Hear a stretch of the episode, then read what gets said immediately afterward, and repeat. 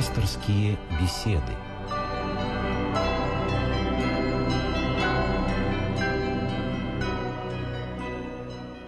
Здравствуйте, дорогие друзья! Добро пожаловать на программу «Пасторские беседы» из цикла «Мир. Человек. Слово». Меня зовут Игорь Гмыза, а в студии рядом со мной священник э, Александр Васютин. Здравствуйте, отец Александр. Здравствуйте. А тема нашей сегодняшней беседы мы выбрали тему служения Родине. А есть хороший повод поговорить об этом. Сегодня, 6 декабря, Русская Православная Церковь отмечает День памяти святого благоверного князя Александра Невского. Напомню, что свои вопросы отцу Александру вы можете задавать по телефону прямого эфира Радио России. Телефон это 956 15 14, телефонный код Москвы 495. Не забывайте об этом, пожалуйста, если вы звоните не из столицы. Итак, начинаем, начнем наш разговор. А, Александр Невский, его фигура, пожалуй, самая, а, я бы сказал, известная личность а, русского средневековья, но чаще всего о нем говорят либо как о воине, либо как о дипломатии или политике. То есть на первое место выходит, э, выставляется именно, ну, не знаю, там какая-то социальная функция его, да. И э, образ русского святого почти превратился в такой патриотический плакат сейчас. Совсем не говорится, какую роль играла в его жизни вера. А как вам кажется, как это влияет на понимание личности Александра Невского? Безусловно, на мой взгляд, такое однобокое, одностороннее представление его как исключительно исторического, политического деятеля или воина, оно, конечно же, э, ущербно в своей основе. Потому что э, при этом упускается главное, что двигало человеком, где был духовный источник его сил, его стремлений. Почему он предпринял тот или иной поступок? Почему он, например, отказался от короны из рук римского папы и не принял унию с Римом и почему он заключил такой, скажем, стратегический союз с Золотой Ордой. С точки зрения э, политической, это вряд ли можно объяснить, особенно если мы будем учитывать э, стремление многих современных политиков. Я, я нашим слушателям просто напомню, о чем идет речь. А, Э, дело в том, что через э, несколько лет после ледового побоища Александру Невскому было предложено принять корону из рук Папы Римского, и предлагались очень там, почетные условия вхождения России в западный мир. Это и сохранение границ, укрепление как сейчас говорят, до статуса самого князя, он бы стал королем, и со временем Россия могла бы стать одной из, в общем, влиятельных католических держав западного мира. Александр Невский, которого считали, до сих пор считают как искусным дипломатом, он от этого отказался, и в результате Россия, э, Русь, Русь попала э, в зависимость от Орды. Вот очень многие говорят, в чем же тут дипломатия заключается, его гениальная. Продолжите, пожалуйста, вашу мысль. Так э, вы считаете, что у Александра Невского была особая мотивация для того, чтобы принять именно такое решение? И вот эта мотивация была духовная. И вот эта мотивация из, вытекала непосредственным образом из его э, видения себя как православного князя, как главы, э, скажем, как главы православных людей, как попечителя церкви. Э, если он отказался принять католи... унию с Римом, католичество, что идентичное, в общем, понятие, то это говорит о том, что все-таки православие играло для него ну, скажем, в его жизни определяло многое, в его мировоззрении, в его поведении. И вот об этом как-то историки обычно умалчивают. Об этом умалчивают и те люди, которые очень часто сегодня любят, так сказать, подним, рисовать на щите, на своих знаменах э, икону Александра Невского, но при этом как-то умалчивая о том, я не просто не, умал, не просто умалчивая, просто не интересуюсь тем, что действительно Э, являлось источником его вдохновения во, всех, во всей его деятельности.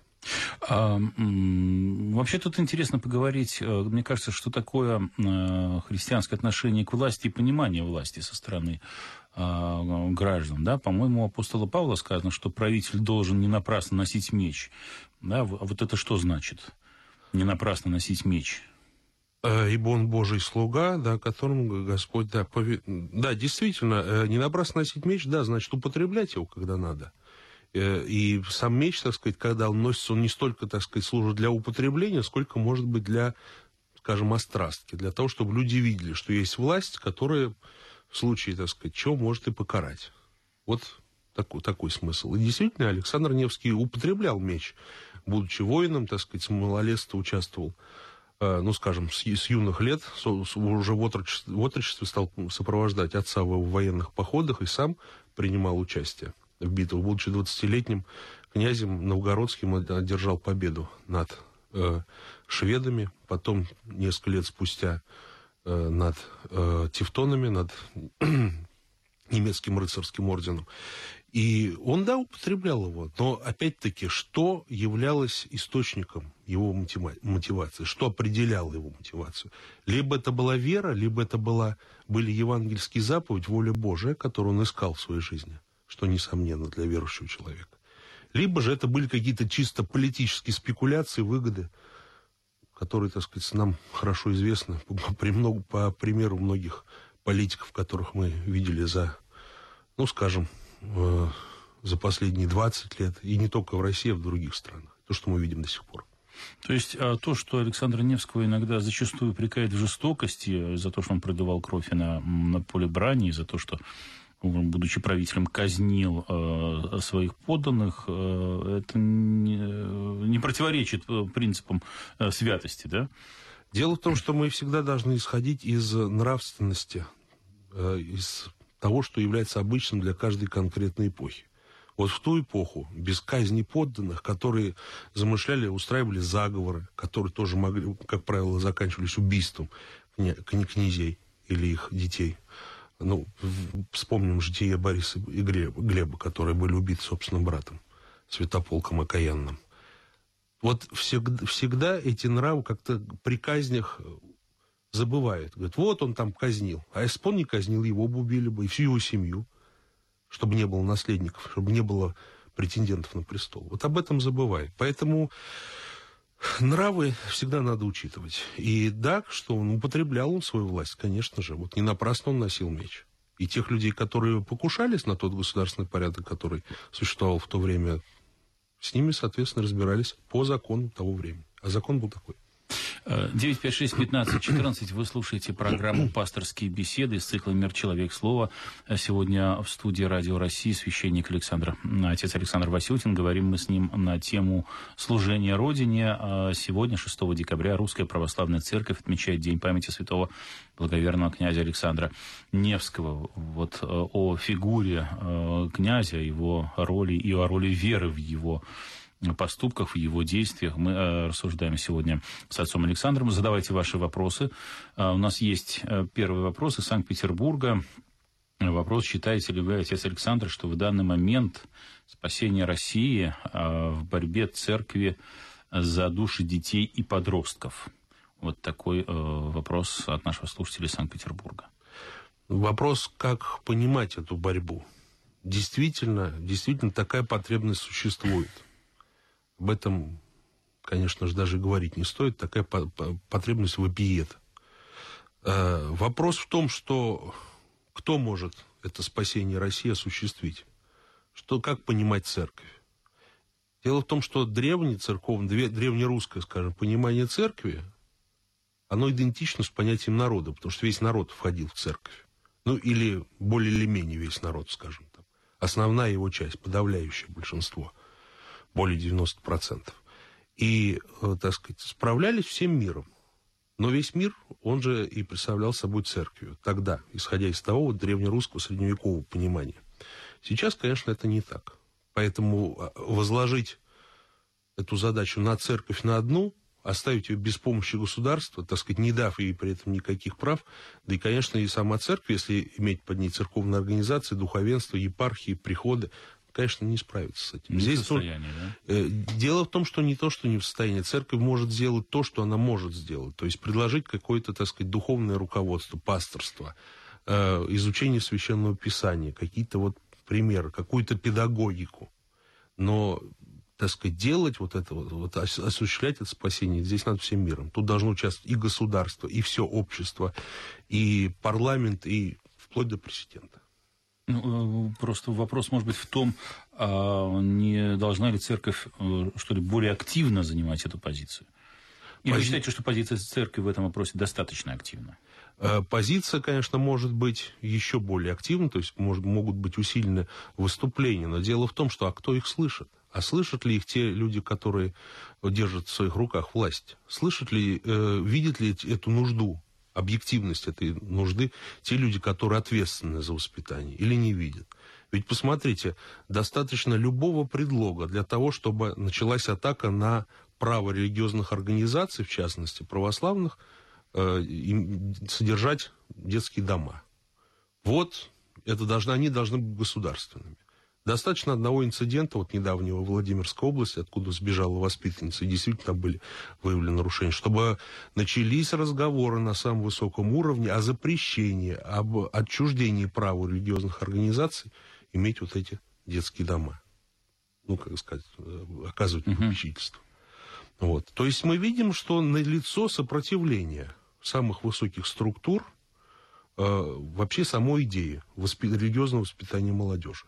До сих пор не решен вопрос с введением предмета основ православной культуры или какого-то ли, какого-либо аналога. До сих пор этот вопрос висит в воздухе. И существует мощное сопротивление, опять-таки, на, на разных уровнях власти этой идеи. Вот вам реалии. 956-15-14. Еще раз напомню, что а, вы слушаете программу «Пасторские беседы» и что в гостях у меня сегодня отец Александр а, Васютин. Говорим мы с ним на тему служения Родине. Немножко отвлеклись мы от темы. А, говорили мы о роли Александра Невского и о той роли, которую православная вера сыграла в жизни и деятельности этого человека в продолжение э, как бы нашей темы звонок, э, вопрос из Москвы. Наши слушатели спрашивают э, вот о чем. В Библии сказано «не убей», а священники благословляют на войну. Ну вот поясните, пожалуйста, в, в, в чем здесь противоречие, есть ли оно? Вопрос этот очень часто задается. Вот. Я думаю, что в самом вопросе содержится такое логическое лукавство. То есть люди вот тычут в Библию, указывают, но при этом, э, так сказать, если бы к ним в дом кто-то пришел их убивать, они бы оказали сопротивление, без всякого благословения. А вот другим любят, любят тыкать вот в Библию, говорят, вот так вот. Но посмотрим в Библию. В те времена, когда вот этот вот деколог, вот эти 10 заповедей были даны израильскому народу. Да постоянно израильский народ воевал. Постоянно. И поэтому выхватить одну фразу из контекста исторического, из контекста духовной истории израильского народа, это просто, так сказать, не чистоплотно, по меньшей мере, с исторической точки зрения. А, не убей, кого имеется в виду? Еще в Ветхом Завете сказано, ненавидь врага твоего, было так, око за око, зуб за зуб, но при этом не убей. Не убей кого? Ближнего твоего не убей. Того человека, который живет с тобой в мире, не пожелай, не завидуй, не пожелай ни осла его, ни жены его, ни вала его и так далее. Это Нравственность. Эти заповеди определяли нравственность из Древнего Израиля. И не убей ближнего своего, а не того человека, который пришел в твои пределы с мечом, чтобы убить тебя, ограбить. А раньше, если вспомнить, так сказать, древние войны, они заканчивались полным истреблением всего народа. Достаточно сослаться на 136-й псалом. «Блажен, кто возьмет и разобьет младенцев твоих о камень». Вплоть до младенцев истреблялись все. Вот, поэтому вот это самосохранение израильского народа, оно, э, увы, если почитать книги царства, оно, так сказать, э, подвигало к тому, что народ вел очень кровопролитные жестокие войны и, уничт... и истреблял целый народ окольный. Тогда вопрос так, или тебя, или, или они тебя, или ты их. То есть вопрос э, выживания. Да, совершенно верно. И самосохранение, так сказать, богоизбранного народа, единственного народу, кому было верено Слово Божие. А, давайте мы примем телефонный звонок. У нас есть из Челябинска. Алло, добрый день. Алло. А, да, здравствуйте. Здравствуйте. Здравствуйте. Алло. Да, да, да, говорите, пожалуйста. Мы вас Это слушаем. Э, из Челябинска Виктор Иванович. В, цен... в центре города Челябинска стоит храм Александра Невского, построенный еще давно до революции на деньги прихожан. Однако сейчас с него сняли даже вывеску, что это храм Александра Невского. Под крестами стоит устроили вертеп, там, значит, э, концертный зал, соответственно, с органом и со всеми, со всеми вытекающими последствиями. Почему церковь его не заберет обратно для прихожан? Э, спасибо за ваш вопрос, Виктор Иванович. Ну, я думаю, что все-таки я не уполномочен. Э, в Челябинске, к сожалению, никогда не доводилось бывать, но мне кажется, что есть какие-то, наверное, на то причины. Почему? Может быть, его и не хотят местные власти отдавать, может быть, так сказать, и какая-то группа прихожан не образовалась. Ведь у нас же как?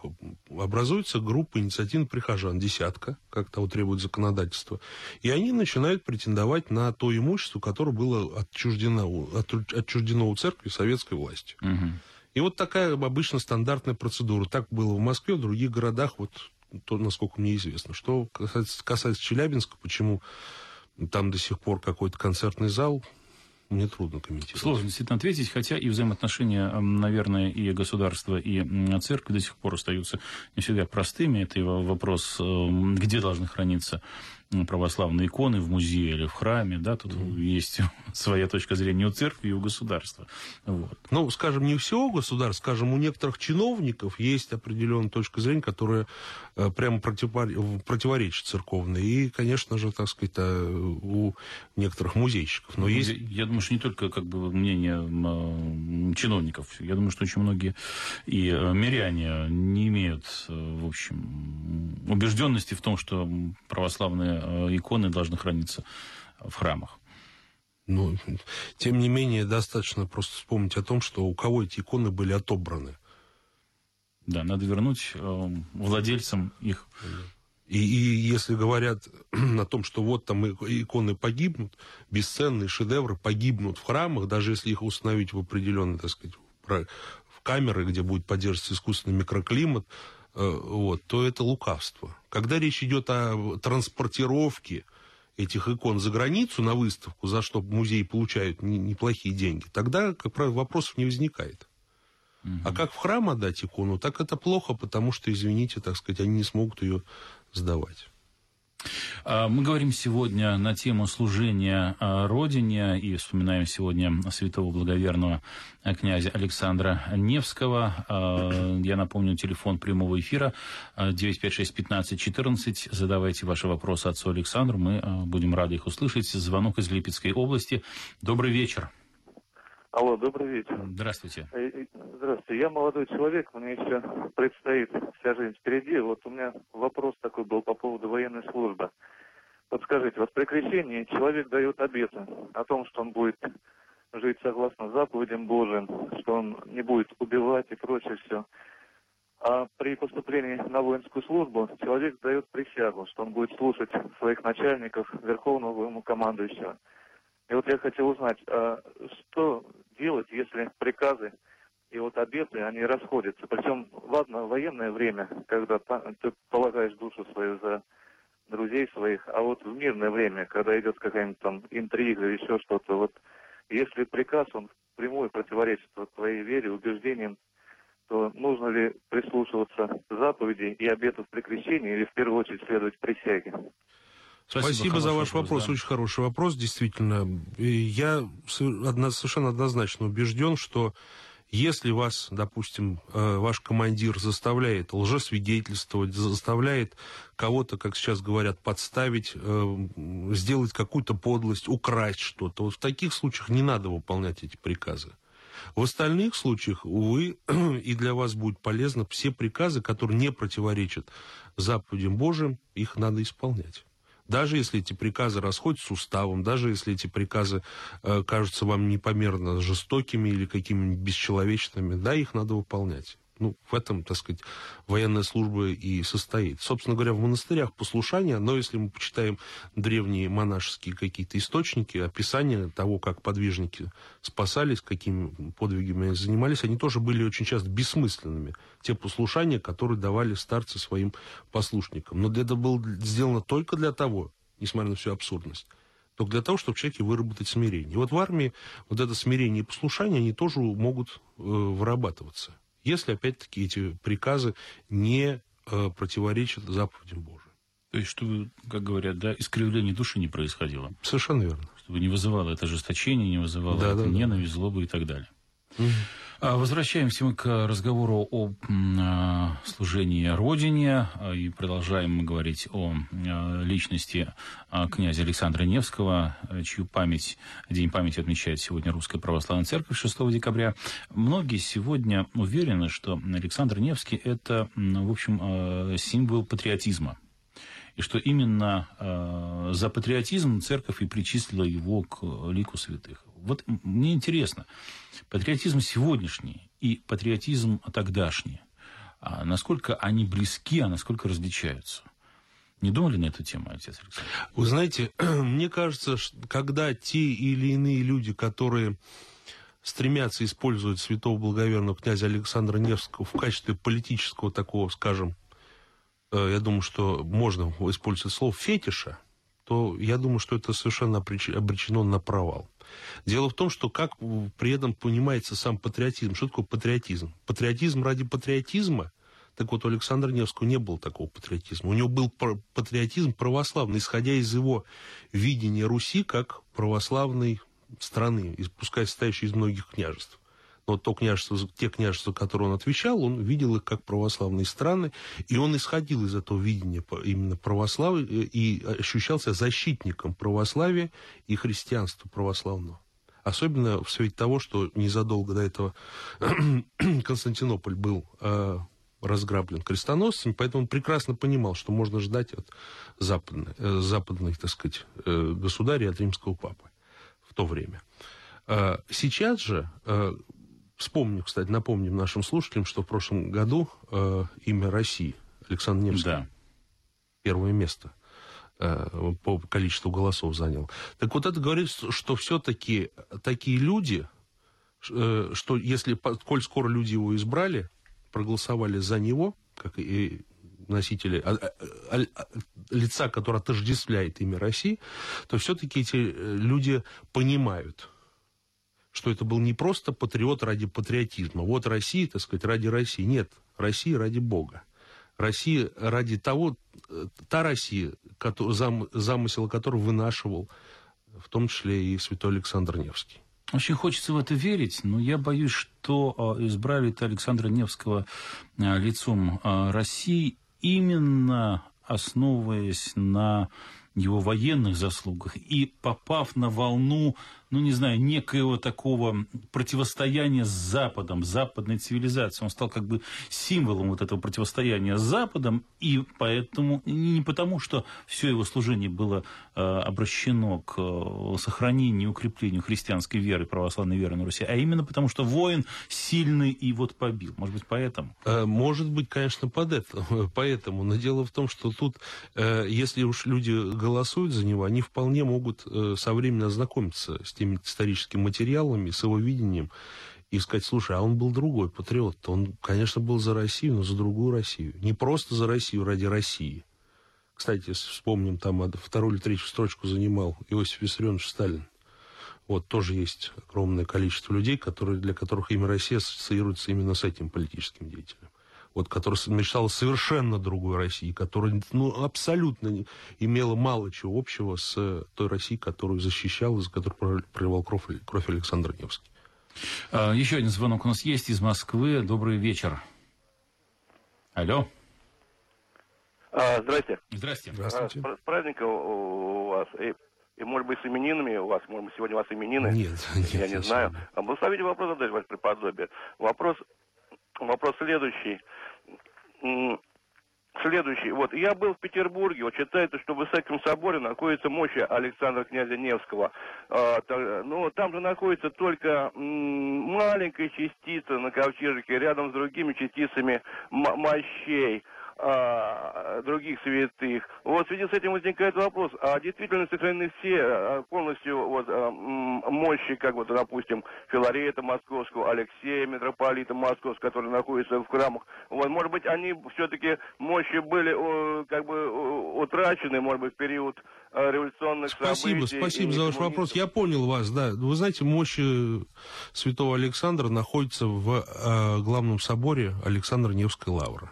Там есть рака с мощами, и вы, если посмотрите в интернете, там даже есть ее фотографии. Вот. Поэтому я вам рекомендую не в Исаакиевский собор, а именно в Александр-Невскую лавру угу. пройти. А, если вернуться к роли Александра э, Невского как государственного деятеля, а, то есть, поясните, пожалуйста, получается, что из всех государственных приоритетов, которые существовали, я думаю, что и существуют для э, всех руководителей всех государств, как то, там, не знаю, богатство страны, да, сохранение суверенитета, там, забота о, о гражданах, а в, в, во первых строках у него была э, защита и укрепление веры. А все остальное получается потом, так? Совершенно верно, потому что вера была э, тем, кости, тем связующим, цементирующим скажем, элементом, которое придавало, как сейчас говорят, которое составляло идентичность нации, на основе которой, в общем-то, и государство-то и объединялось. Mm-hmm. Это было то, что объединяло, так сказать, одного человека с другим. Вот сейчас мы можем сказать, мало нас, что объединяет с нашими ближними, потому что у каждого, так сказать, свои какие-то представления о чем-то. А тогда была вера. Тогда было действительно желание э, учиться, скажем, если не у всей части народа, то у э, той, которая, ну, в общем-то, была, называлась духовной элитой. И, у те, и не, про, не духовный, тот же князь Александр Невский, это человек из духовной элиты, хотя он не был, так сказать, ни священником, ни монахом, ни епископом. Вот. Но был народ, был у народа религиозное устремление. И церковь, как покойный святейший патриарх Алексей II говорил, э, церковь – это народ в его религиозном устремлении. Вот когда есть это религиозное устремление, искреннее, честное, э, можно даже сказать пассионарное, тогда вот и рождает земля русская таких э, своих сынов, как Александр Невский. Можем ли мы говорить, что сегодня вот эта пирамида приоритетов, она перевернута? Совершенно верно. То Я, есть, например... Вера на последнем месте, а личный э, авторитет э, вышел на первое ну, скажем, не личный авторитет, есть, так сказать, у огромного большинства людей, я скажу, не скажу подавляющего, но процент тех людей, которые думают только о своем кармане, для которых высшая ценность это деньги, сколько он зарабатывает, сколько он может себе позволить наслаждений, выходит выступать на первый план. Это, так сказать, явление, которое заметно, которое очень часто выступает на передний план. Есть другие, власть, известность, слава, так сказать, для христианина это очевидно все, признаки тщеславия, но тем не менее такие люди есть, и они работают на это. Я благодарю э, отца Александра Васютина за сегодняшнюю беседу. Напомню, что мы сегодня говорили на тему о служении Родине, и поводом для нашей беседы был День памяти святого благоверного князя Александра Невского. Э, тема следующей программы «Пасторские беседы», которая выйдет через неделю, будет «Христианство в истории России». Спасибо всем, кто нас сегодня слушал, и до следующей встречи. Спасибо.